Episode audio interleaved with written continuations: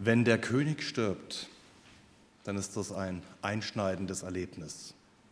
Wir haben ja keinen König mehr, aber wir haben bei einem benachbarten Inselvolk ja vor kurzem erst erlebt, wie das ist, wenn die Königin stirbt. Das war ein Spektakel, ein Ereignis, etwas Würdevolles, was in, tief in die Seele des Volkes sich irgendwo reingedrungen hat. Und viele von uns aus Deutschland haben das ja auch mitverfolgt. Jetzt ist Queen Elizabeth in einem respektablen Alter gestorben, eines natürlichen Todes. Wenn wir heute an den König denken, der vor ungefähr 2000 Jahren gestorben ist, an Jesus Christus, dann war das etwas anders. Und trotzdem, trotzdem legt gerade Johannes in seinem Evangelium sehr, sehr viel Wert darauf, dass er sagt, der König ist gestorben. Johannes baut das in seinem ganzen Evangelium auf, deutlich zu machen, dieser Jesus ist nicht irgendwer, er ist nicht ein wichtiger, besonders guter Mann, er ist nicht nur ein Prophet, er ist der König, den Gott schon im Alten Testament versprochen hat. Und Johannes macht es wie die Evangelien überhaupt, dass er gar nicht so deutlich beschreibt, wie schlimm und grausam der Tod am Kreuz ist. Da sind die Evangelien sehr zurückhaltend. Sie leugnen diese Grausamkeit nicht. Aber viel wichtiger als wie Jesus gestorben ist, ist ihnen dieser Punkt, wer ist dieser Jesus, der da stirbt? Weil es sind im Jahre der Menschheitsgeschichte viele Menschen grausam gestorben. Es wurden im römischen Reich auch viele gekreuzigt.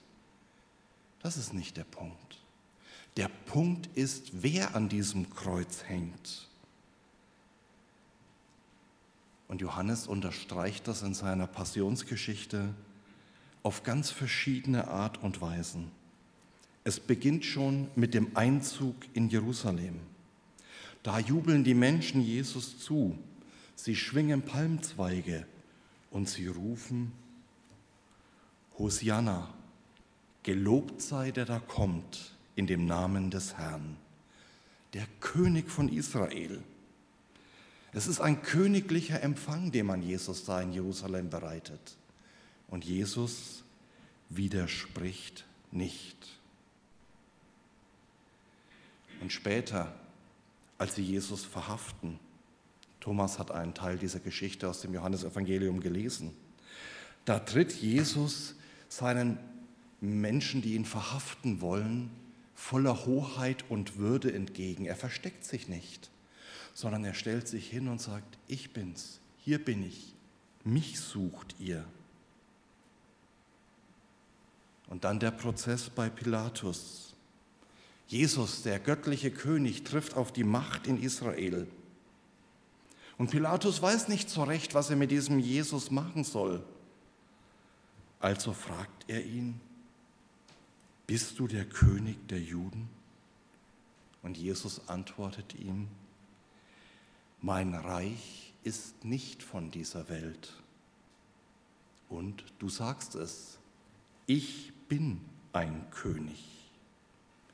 Und diese ganze Linie, die Johannes am Ende seines Evangeliums zieht, die zielt auf ein Schild.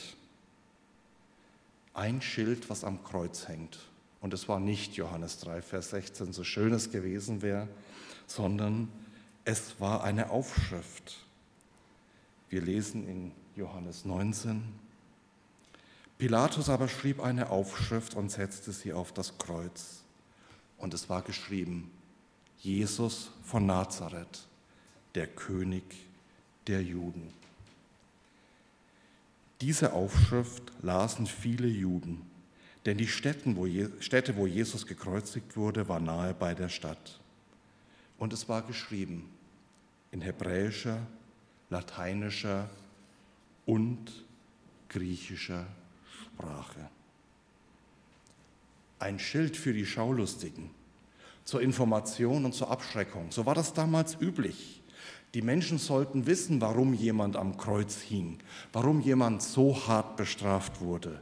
Und da konnte man dann zum Beispiel lesen, Germanicus entlaufener Sklave, Barbarus Terrorist, Rufus Halsabschneider, was auch immer diese Leute verbrochen hatten. Es wurde öffentlich gemacht, damit klar ist, dieser Mensch hat dieses Urteil verdient.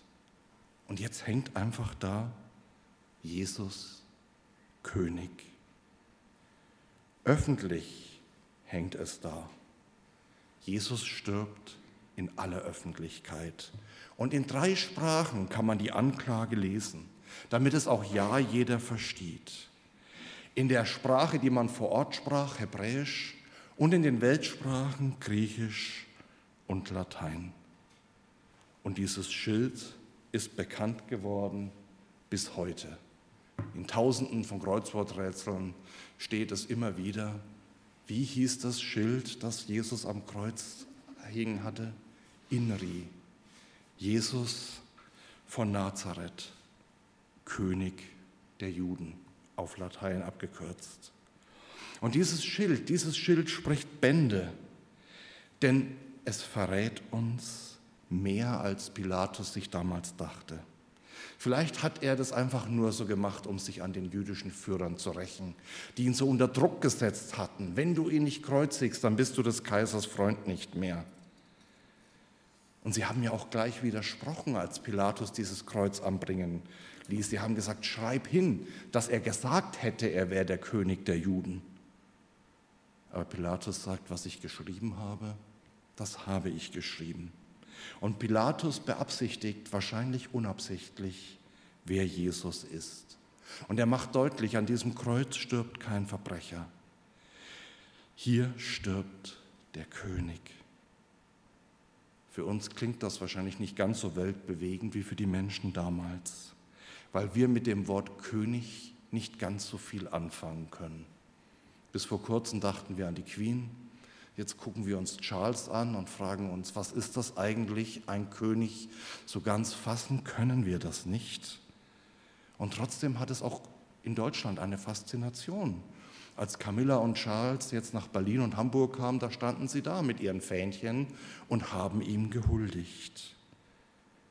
Wir kennen Könige und ihre Familie hauptsächlich aus Klatschblättern, aus dem Internet oder dem Fernsehen. Könige in Europa zumindest haben sie nichts mehr zu sagen.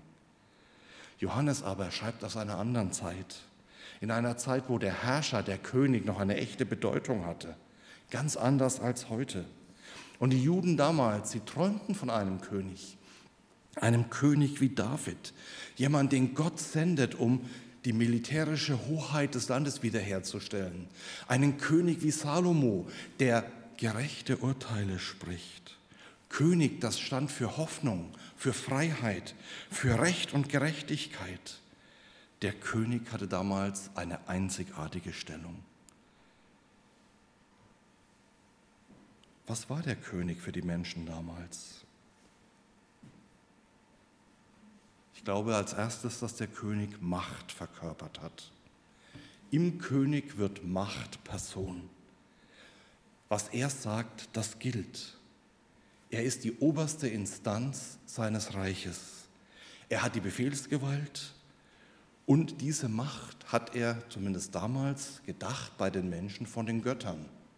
Und der Pharao von Ägypten als König war immer auch ein Gott. König war immer auch jemand, den Gott eingesetzt hat. Er sitzt auf dem Thron, er trägt die Krone, er ist der Herrscher seines Reiches, er verkörpert die Macht. Aber er spricht auch Recht. Was er sagt, das gilt. Sein Wort ist Gesetz. Und dabei entscheidet der König über Leben und Tod. Und dazu kommt, dass der König oft über dem Recht stand. Er war das Recht, sein Wort war das Recht. Gegen den König konnte man nicht klagen, den konnte man nicht bei der Polizei anzeigen, den konnte man auch nicht verhaften lassen. Sein Wort war das Recht und der König hatte immer Recht. Und der König erstrahlt in Pracht und Glanz. Die Bilder von Königen sind immer schön, wenn sie gemalt wurden. Also in Frankfurt gibt es den Kaisersaal im Römer, da könnt ihr mal hingehen, das sind lauter Bilder von Königen und die schauen alle irgendwie gut aus. Ja, also die wurden da schon so gemalt, dass alle sie eindrucksvoll, prächtig, überzeugend irgendwie wirkten. In einer prachtvollen Umgebung, in teuren Gewändern und mit teurem Schmuck. Majestätisch, beeindruckend, strahlend, würdevoll. So sind diese Porträts. Und so hatte ein König auch zu sein. Das war der ideale König. Und für den frommen Juden damals zur Zeit von Jesus und Johannes war das das Bild der Vollkommenheit. Und Gott war letztlich dieser König in Vollkommenheit. Der allmächtige Gott, der in himmlischer Pracht lebt und von dort aus in Gerechtigkeit die Welt richtet. Gott ist dieser König, mächtig, gerecht und schön. Und jetzt, jetzt hängt dieser König am Kreuz. Inri, amtlich von Pilatus bestätigt. Jesus von Nazareth, König der Juden. Und Pilatus reibt sich die Hände und grinst in sich hinein und sagt, schaut hin, ihr Juden, das ist euer König. Machtlos, rechtlos, würdelos. Und doch, wir machen das heute und viele Millionen Menschen machen das auch, dass sie heute vor diesem König stehen und ihn anbeten. In verschiedenen Sprachen, in verschiedenen Musikstilen, in verschiedenen Gottesdiensten. Aber das sind viele, viele Menschen, die anerkennen, dass dieser Jesus ein König ist. Ein anderer König, ein König, der loslässt, um zu gewinnen. Die menschliche Geschichte und auch viele Serien sind voll davon, wie Menschen versuchen, auf den Königsthron zu kommen. Da gibt es Schlachten und Intrigen, Mord und Totschlag, List und Tücke, weil jemand unbedingt König sein will. Wer bekommt die Macht? Wer darf Recht sprechen? Wer bekommt die Würde? Und der Einzige, der Einzige, dem das wirklich zusteht, der lässt los und verzichtet. Für dich und für mich. Mir wurde das sehr deutlich, als ich vor Jahren den Film Der letzte Kaiser gesehen hatte. Ich weiß nicht, wer diesen Film kennt. Dort wird das Leben, vor allem die Kindheit des letzten Kaisers von China beschrieben. Also der Thronfolger wird geboren und er wächst dann auf in einem luxuriösen Palast so wie sich das für einen König gehört. Und er hat alles, was man sich denken kann. Und wenn er irgendwas sagt, dann wird es sofort gemacht und überall sind Diener und es ist luxuriös und prachtvoll und einfach nur toll. Und eines Tages bekommt dieser Kaiser als Kind, der letzte Kaiser, einen Besuch von einem anderen Kind. Und dieses Kind fragt ihn dann und sagt, hör mal, du bist doch der Kaiser. Was passiert eigentlich, wenn du etwas machst, was verboten ist? Wirst du dann bestraft? Also wenn ich was mache als Kind, was verboten ist, werde ich bestraft. Wie ist es bei dir als Kaiser? Und dann lacht das kaiserliche Kind und sagt, pass auf, ich zeige dir das jetzt mal. Und dann geht dieses Kind hin und nimmt so eine Vase, wahrscheinlich so eine wertvolle Ming-Vase aus der was weiß ich vielten Dynastie und wirft sie mit voller Absicht auf den Boden und sie zerspringt in tausend Stücke.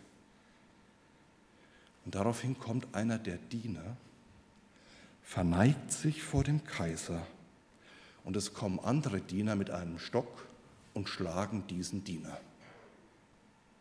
Weil es ist ja Unrecht geschehen, die Vase ist kaputt und jetzt muss jemand bestraft werden.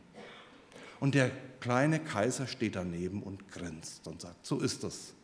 Wenn ich etwas falsch mache, werden andere dafür bestraft. Und ich habe mir in dem Augenblick gedacht, so ist es doch. Wenn oben jemand falsch macht, was falsch macht, werden die unten bestraft. Das kennen wir doch aus unserer Welt auch, wenn auch nicht so drastisch. Der König straft, er wird nicht bestraft. Der König richtet, er wird nicht gerichtet und schon gar nicht hingerichtet. Das ist für die Antike undenkbar. Und dann hängt da über diesem Jesus dieses Schild. Inri. Und es zeigt uns, dass der König der Welt anders denkt dass er nicht lächelnd daneben steht, wenn Menschen bestraft werden, sondern dass er es umdreht und sagt, ihr habt eigentlich die Strafe verdient. Aber ich halte meinen Rücken für euch hin. Er nimmt die Schuld der Welt auf sich, weil er Menschen nicht unterdrücken, sondern gewinnen möchte. Und dieses Schild spricht Bände, denn es sagt, der König wird machtlos. Sie nahmen ihn aber, heißt es in Johannes 19.